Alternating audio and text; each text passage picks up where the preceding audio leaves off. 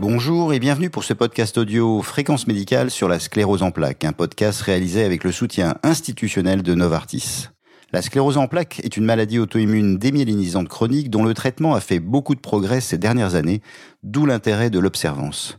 Nous sommes avec Madame Béatrice de 16, infirmière coordinatrice du réseau Alzacep du Bas-Rhin au CHU de Strasbourg, avec qui nous allons parler des enjeux de l'éducation thérapeutique pour une meilleure adhérence au traitement.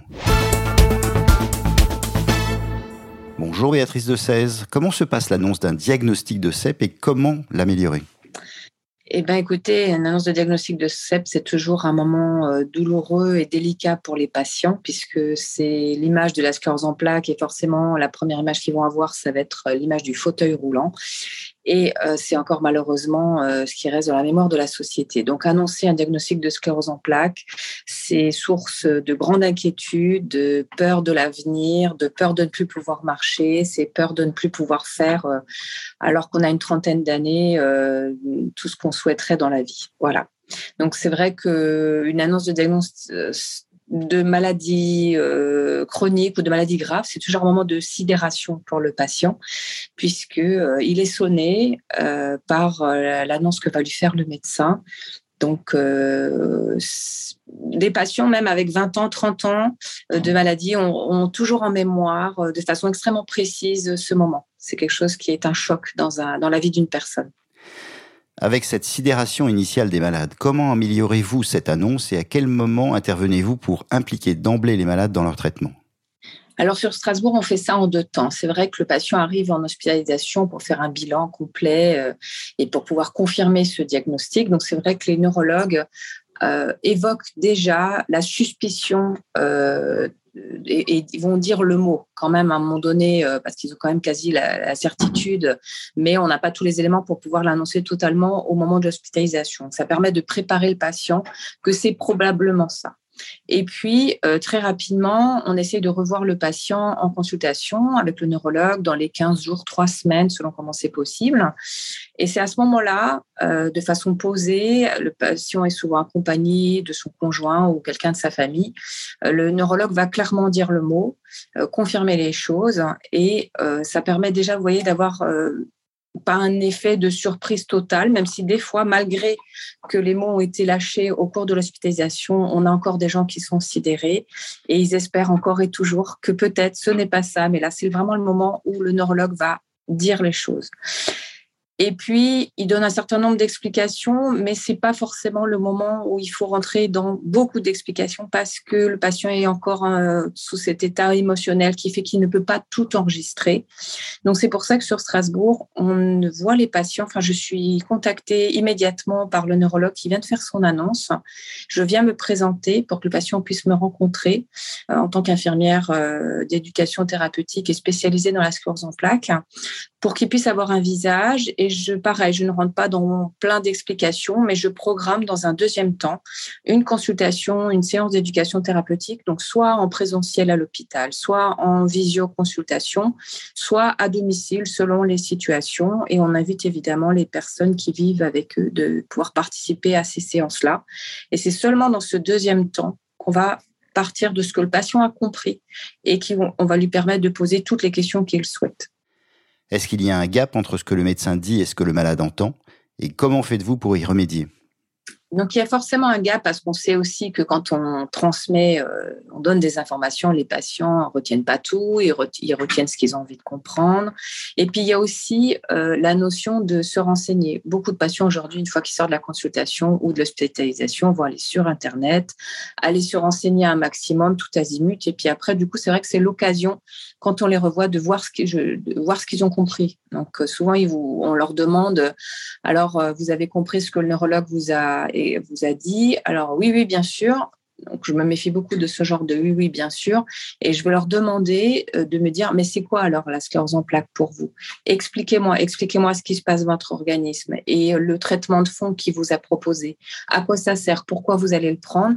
Et euh, c'est vrai que quand on les écoute, et qu'on entend leurs informations, eh ben, on se rend compte effectivement qu'il peut y avoir un gap et qu'ils ont leur compréhension à eux, qui est une interprétation des mots qui ont été dits, qui ne sont pas forcément ceux qu'on a voulu faire passer. Et à l'inverse, on a aussi des patients qui ont très très bien compris, qui se sont hyper enseignés et pour qui les choses sont extrêmement claires. Hein. C'est pas toujours, euh, ça va être variable d'un individu à l'autre. La prise en charge moderne de la CEP implique une bonne adhérence des malades à leur traitement. Comment organisez-vous l'éducation thérapeutique et avec quel objectif? Alors c'est vrai que pour moi, l'éducation thérapeutique, c'est mon quotidien, ça fait partie intégrante euh, de la prise en charge des patients et c'est quelque chose qui doit en fait normalement se faire au long cours. C'est vrai qu'encore ce qui reste euh, au niveau médical et paramédical, que l'éducation thérapeutique se fait forcément au moment de l'initiation d'une thérapeutique, alors que non, c'est l'éducation thérapeutique, elle commence au moment où on annonce le diagnostic et que le patient va devoir acquérir un certain nombre de connaissances, de savoir déjà pour comprendre sa maladie, hein, pour avoir aussi le même langage avec les professionnels de santé, et puis acquérir un certain nombre de compétences pour arriver à gérer le stress lié à la maladie et aussi à gérer euh, tout ce qui est nécessaire pour euh, prendre en charge sa maladie. Donc comprendre euh, pourquoi il doit prendre un traitement de fond, pourquoi, par exemple, dans la sclérose en plaques, il doit reconnaître une poussée, ne pas se mettre à paniquer, à faire n'importe quoi et avoir des attitudes qui sont judicieuses et adaptées. Donc ça, ça s'apprend. Et donc c'est vrai que l'objectif, effectivement, c'est que le patient puisse comprendre euh, sa prise en charge, être adhéré aussi à ce que le neurologue va lui proposer, parce que c'est pas forcément quelque chose d'évident, donc difficile d'adhérer quand on n'a pas compris ce qui nous arrive et ce qu'on nous propose. Et puis après, bah, il y a l'adhésion, c'est-à-dire le patient dit OK, je veux bien me traiter, mais aussi qu'il soit observant tout au long de la maladie, parce qu'on sait que l'observance, c'est quelque chose qui. Euh, bah, il y a des pertes de motivation, des pertes de croyance, il peut y avoir des événements qui vont faire que ça va être compliqué. Donc, c'est pour ça que c'est très important euh, de, de, qu'il y ait des fondations dès le début à l'annonce et au démarrage d'un traitement de fond, parce qu'on sait qu'on va y avoir des étapes où il peut y avoir des difficultés et il faut que le patient puisse comprendre que c'est quelque chose qui va se faire au long cours. Et je dirais que l'objectif de l'éducation thérapeutique aussi, c'est de prendre euh, un temps de réflexion avec le patient pour qu'il puisse euh, apprendre à prendre soin de soi et euh, apprendre à, comment je dirais, à, acquérir ses compétences pour pouvoir gérer au mieux et avoir une bonne qualité de vie au, bout. Hein. C'est surtout ça qui est important. Et donc en pratique, comment et sur combien de temps organisez-vous l'éducation thérapeutique de la CEP dans votre région?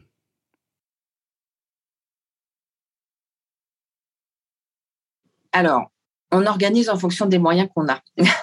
Donc, euh, par exemple, sur la région, euh, nous sommes deux infirmières de réseau euh, spécialisées dans la sclérose en plaques à gérer tous les patients qui nous sont adressés par les neurologues qui viennent d'avoir une annonce de diagnostic, qui vont avoir aussi, par exemple, des changements de traitement de fond, parce que ce sont aussi des étapes où il faut revoir les patients pour pouvoir redonner des informations.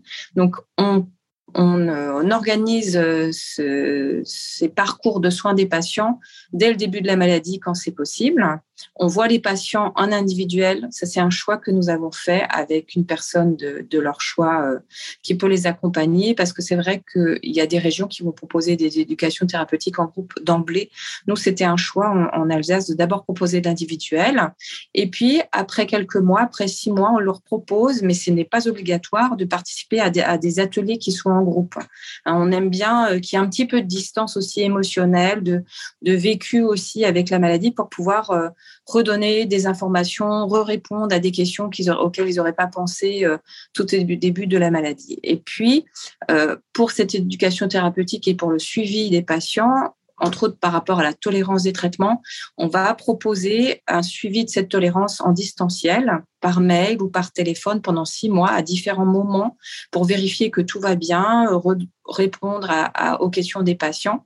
Et au bout de ces six mois, on interrompt le suivi, mais on leur dit entre-temps ou après qui vont pouvoir nous contacter à tout moment s'ils ont des questions sur la maladie ou des difficultés par rapport à leur maladie. Donc ça les soulage beaucoup, ça les rassure beaucoup de savoir qu'il y a quelqu'un qui peut appeler en cas de problématique et donc on va pouvoir redonner euh, euh, des compétences à nos patients au fur et à mesure de la maladie. Quel est votre message sur l'éducation thérapeutique dans la CEP mon message euh, qui me paraît vraiment important, c'est qu'il ne faut pas résumer l'éducation thérapeutique au démarrage d'un traitement.